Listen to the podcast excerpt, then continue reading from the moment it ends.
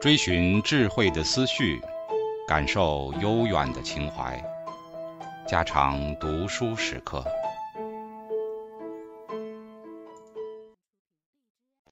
警告：慎入，非专业朗读，听后可能出现且不仅限于挺尸等严重不适，另切勿洗耳，以免污染水源。引发小猫、小狗中毒等严重生化事件。女性择偶偏好的内容，了解理论背景后，让我们来看看女性择偶的具体内容。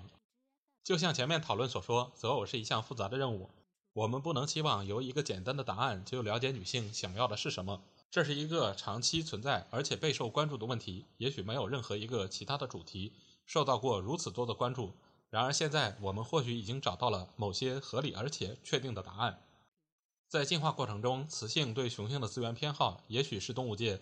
雌性择偶最古老、最普遍的偏好。让我们来看看伯劳鸟，一种居住在以色列内盖夫的鸟的例子。每当繁殖季节到来前，雄伯劳鸟就开始囤积像蜗牛一类的食物和羽毛、布料一类的物品，从九十到一百二十件不等。他们把这些物品挂在自己的领地内的荆棘或其他突出物上。雌鸟环顾所有候选雄鸟的领地，然后选择拥有最多物资的雄鸟配对。优瑟夫试着拿走某些雄鸟的部分物体，增加给其他雄鸟。然而此时，雌鸟仍然选择拥有更多物资的雄鸟。一无所有的雄鸟就只能落得孤家寡人的下场。无论何时何地。雄性拥有资源的多少都是雌性择偶偏好的一个重要指标。对人类来说，女性要进化出对男性物质资源的择偶偏好，还必须满足三个前提条件：首先，在进化历程中，资源必须是由男性积累、保护并控制的；其次，男性祖先在资源的掌控以及对女性和子女投资的意愿上，也一定是存在差异的。因为如果在这些方面不存在差异，女性也就无需进化出相应的偏好。再次，一夫制比多夫制有更大优势。这些条件对人类来说都是很容易满足。在世界范围内，人类的两种重要资源——领土和工具，都是由男性获得、保护、占有并控制着。男性对这些资源的掌控存在巨大的差异。有人无家可归，有人则拥有私人飞机。男性在维持长期关系时投资时间和精力的意愿也存在很大差异。有的男性偏好多妻制，对每个人都投入很少；有的男性却愿意为一名女性及其子女倾其所有。在人类的进化历史中，女性通过唯一的配偶获得养育子女的资源，往往比从多个暂时性伴侣那里获得的资源多得多。在灵长目动物中，人类男性对妻儿投入的精力之多是绝无仅有的，其他的灵长类雄性动物都极少与配偶分享资源。雌性动物都只能靠自身的努力获取食物，而人类男性还肩负着提供食物、寻找居所、守护领地和子女的重任。他们还要传授给子女运动技能和社交技巧，让他们学会狩猎、搏击，学会沟通，获得友谊，在社会上赢得一席之地。女性通过短期的性关系根本不可能获得这诸多收益。当然，并不是所有的丈夫都能提供这样的帮助，但经过百万年的进化，女性更愿意选择那些能够提供这些帮助的男性作为配偶。现在我们已经摸清了女性对资源的择偶偏好的发展历程，但女性还需要掌握线索以确认男性的优势。这些线索可能是间接的，如表现男性上进心的人格特征；这些线索也可能是生理上显而易见的，如运动机能和健康状况。线索还包括生育，如他们的同伴对他的评价。不过，经济资源的多少还是最显著的线索。对好的经济前景的偏好，目前我们所掌握的择偶偏好，为我们研究人类祖先的择偶提供了一个绝佳的视角。正如我们对蛇的恐惧和恐高为研究祖先的危险提供了线索一样，来自几十项研究的证据表明，当代美国女性在择偶时的确比男性更看重经济资源。以1939年美国的一项研究为例，要求男性和女性分别为18项个人品质做出择偶重要性的等级评分，范围从无关到必不可少。女性虽然没有把良好的经济前景作为必备品质，但也把它列入重要级别，而男性只把这评为一项优点，但不是很重要。1939年的研究表明，女性对经济条件的重视程度是男性的两倍。这项结果在1956年和1967年的研究中得到了重复验证。二十世纪六十年代末七十年代初的性革命也未能改变这种性别差异。在二十世纪八十年代中叶，研究者重复了几十年前的研究，用相同的问卷调查了一千四百九十一名分别来自马萨诸塞、密歇根、德克萨斯和加利福尼亚的美国人，要求他们为十八项个人品质的择偶重要性评分。像几十年前一样，女性对经济条件的重视程度仍然是男性的两倍。例如，一九三九年，在量表的范围从零无关到三必不可少中，女性把好的经济前景评为一点八零。男性把它评为零点九零。一九八五年，这个品质的重要性是一点九零，而男性仅仅把它评为一点零二。两性之间仍然存在两倍的差异。在各种不同的背景下，女性对于经济资源的重视程度都得到了证实。道格拉斯·肯瑞克和他的同事设计了一种有效的方法来测量人们选择婚配对象时对不同品质的重视程度。这种重视程度通过人们可接受的最低百分位来表示。百分位概念是这样来解释的：就赚钱能力这一维度而言，处于第五十百分位的人是指高于其他百分之五十而低于其他百分之四十九的人。美国女大学生对丈夫的赚钱能力可接受的最低百分位是百分之七十，就是说，可接受的范围是所有高于百分之七十的其他男性。然而，男性对妻子要求的最低百分位仅为百分之四十。女性在选择约会对象、性伴侣以及稳定配偶时，对对方的赚钱能力都有较高的要求。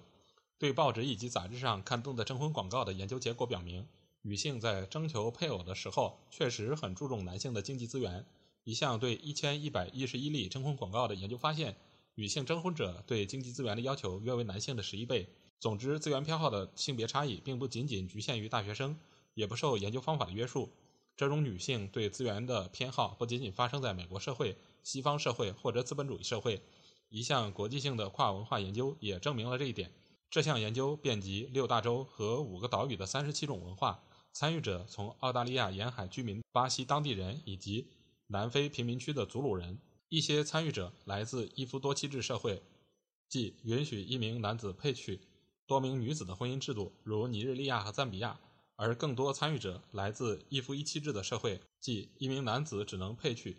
一位女子的婚姻制度，如西班牙和加拿大。研究地区还包括一些同居现象非常普遍的社会，如瑞典和芬兰，以及坚决反对同居的社会，如保加利亚和希腊。这项研究选取了三十七种文化下的共计一万零四十七名参与者。该研究中要求男性和女性参与者对潜在配偶和婚配对象的十八项品质的重要性。进行评分，从不重要到必不可少划分等级。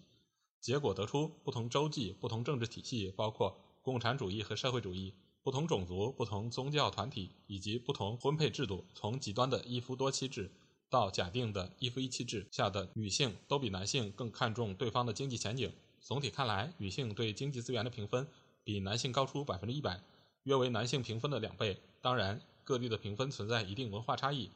尼日利亚、赞比亚、印度、印度尼西亚、伊朗、日本、中国台湾地区、哥伦比亚以及委内瑞拉的妇女对经济资源的评分都稍稍高于南非、祖鲁人、荷兰以及芬兰的妇女。例如，日本女性对经济资源的评分比男性高出百分之一百五十，而荷兰女性仅比男性高出百分之三十六，比其他任何国家的女性都低。不过，总体看来，性别差异还是一致的。世界范围内，女性对婚配对象的经济资源的要求高于男性。对经济资源的要求，这些发现为人类择偶心理的进化基础的研究提供了第一手广泛的跨文化证据。这种进化假设认为，远古女性承载着体内受精、九月怀胎和哺乳婴儿的重大负荷，而选择资源丰富的配偶就可以获得相当大的支持。今天的女性就是有这些择偶偏好的远古女性的后代。正是这些偏好帮助我们祖先解决了生存和繁殖的适应性问题。跨文化研究的数据支持了这样一种假设：对高社会地位的偏好。传统的狩猎采集社会是我们研究远古社会的最为接近的向导。对他的研究表明，远古男性已经能够清晰地根据资源的多少来由高而低的定义地位等级。从跨文化研究来看，美拉尼西亚人、古埃及人、苏美尔人、日本人以及印度尼西亚人都把手握重权、享有声望的人称为头头或大人物。例如，在多样的南亚语言中，大人物在梵语、北印度语和德拉维语中都能找到。在北印度是指伟大的人，地位或等级高的人。在北美洲和墨西哥北部的一些部落也存在“大人物”以及类似的词汇。同样，在墨西哥和南美洲也发现了“大人物”以及与此高度相关的词汇。从语言学上的分析可以发现，许多文明都认为有必要创造出一些词汇来描述地位高的男性。语言学的分析表明，这些词汇能够指称那些位高权重的重要人物，他们用于指代社会顶层的人或该群体内的社会精英。表明了人的社会地位，为人们判断财产和资源提供了有力的线索。女性往往偏好社会地位较高的男性，这是因为社会地位是判断资源控制量的最通用的线索。较高的地位就伴随着较好的食物、更广袤的领地以及更优越的健康护理。社会地位更高的男性还能给子女提供更多机会。就世界范围而言，地位较高的家庭的男孩往往能接触。到更多更好的配偶。一项对一百八十六种社会的研究得出，高地位的男性一般都拥有更多的财富和妻子，他们的子女一般也能得到更好的抚养。一项考察短期择偶和长期择偶的研究试图发现，与选择潜在性伴侣相比，选择潜在配偶的人们更看重哪些品质。参与者是密歇根大学的男生和女生，对他们来说，暂时的性关系和婚姻择偶问题是联系在一起的。几百个参与者对他们想要的以及不想要的六十七项配偶的品质进行了评估，按照负三最不合意的到正三最合意的量表评分。女性把职场成功和有发展前途评为择偶时最想要的品质，平均等级分别高达正二点六和正二点七零。然而，在选择随意的性伴侣时，平均等级却分别只有正一点一零和正零点四零。显然，相对于选择暂时的性伴侣，女性在选择婚配对象时更加看重那些表示对方未来地位的线索。美国妇女还很注重对方的教育程度和职业水平，这些品质也和社会地位密切相关。女性看重对方社会地位这一点，不仅仅局限于美国社会，甚至是资本主义社会。一项对三十七种文化的国际性择偶研究表明，不论是处于共产主义国家还是社会主义国家，非洲人还是亚洲人，信仰天主教还是犹太教。处于南方热带还是北方区域，女性都比男性更注重对方的社会地位。例如，中国台湾女性对社会地位的评分比男性高出百分之六十三，赞比亚女性高出百分之三十，西德女性高出百分之三十八，巴西女性高出百分之四十。等级性是各种人类社会的共同特征，资源往往积聚在那些社会高层人士手中。从历史上看，远古女性偏好高地位的男性，也许能在某种程度上解决。获取资源的适应性问题。现代女性就是那些繁殖成功的祖先的后代，因此也继承了他们的择偶偏好。对年长男性的偏好，男性的年龄也为鉴别他们的资源数量提供了一条重要线索。就像年轻的雄狒狒只有在成年后才有可能进入狒狒社会的高阶层一样，人类社会的青少年和年轻人也很少能拥有成熟的男性的声望和地位。最极端的就是原始部落的例子。它分布于澳大利亚北部海岸的两个岛屿上。Tv 实行老人政治，最年长的老人拥有最高的权力和最大的威望，并通过复杂的联姻网络控制着部落的择偶系统。甚至在美国文化里，地位和财富往往也随着年龄增长而积聚。在那项国际择偶研究的所有三十七种文化中，女性都偏好年长的男性。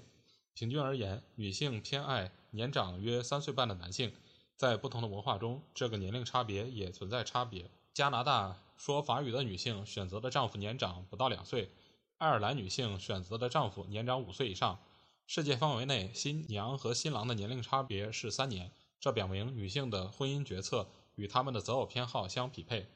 要理解为什么女性更看重年长的男性，我们必须考察随年龄而变化的事物。最普遍的变化之一是资源的增长，在当代西方社会。人们的收入一般都随年龄而增长。这种身份地位的发展趋向不仅局限于西方社会，在 TV 这样的一夫多妻制的社会里，男人至少要到三十岁才有足够的社会地位，以迎娶第一位妻子。很少有人在四十岁以前就拥有一个以上的妻子。年龄与资源和地位的联系具有跨文化的一致性。在传统社会中，这种变化或许还部分的和男性的体力以及狩猎本领相关。男性的体力往往随着年龄的增长而加强，一般在二十岁末和三十岁初达到顶峰。尽管现在还没有系统研究证明年龄与狩猎能力的关系，但人类学家相信，男性的狩猎能力将在三十五岁左右达到顶峰，随后他们的体力会轻微下滑，而此时增长的知识、耐心、技能以及智慧可以弥补这种损失。所以在资源对生存至关重要的狩猎采集时代，远古女性更偏好年龄较长者。现代女性的择偶偏好可能就源于此。在三十七种文化的研究中，一个很典型的偏好是，二十几岁的女性更愿意嫁给比自己稍稍年长又差距不大的男性。而事实上，男性的经济实力只有在他们四五十岁时才能达到顶峰。年轻女人不愿直接选择这种年长许多的男性的原因之一，也许是更年长的男性死亡的风险更大。一旦他们死亡，就不能继续为子女提供资源和保护了。而且，年龄跨度太大带来的潜在的不相容性，可能导致夫妻冲突，从而增加离婚的概率。也许正是由于这些原因，年轻女人更愿意选择仅年长几岁、有发展前景的男性，而不是选择已经位居高职但无甚前途的年长许多的男性。所有的这些线索、经济资源、社会地位以及稍长的年龄，其实都提供了同一种信息。男性获取并控制资源的能力，男性的这种能力可以为远古女性自身及其子女带来莫大的收益。然而，仅仅拥有资源还是不够的，女性还要求男性拥有某些特质，使得他们随着时间推移还能够不断的索取资源。男性的报复就是其中的一种特质。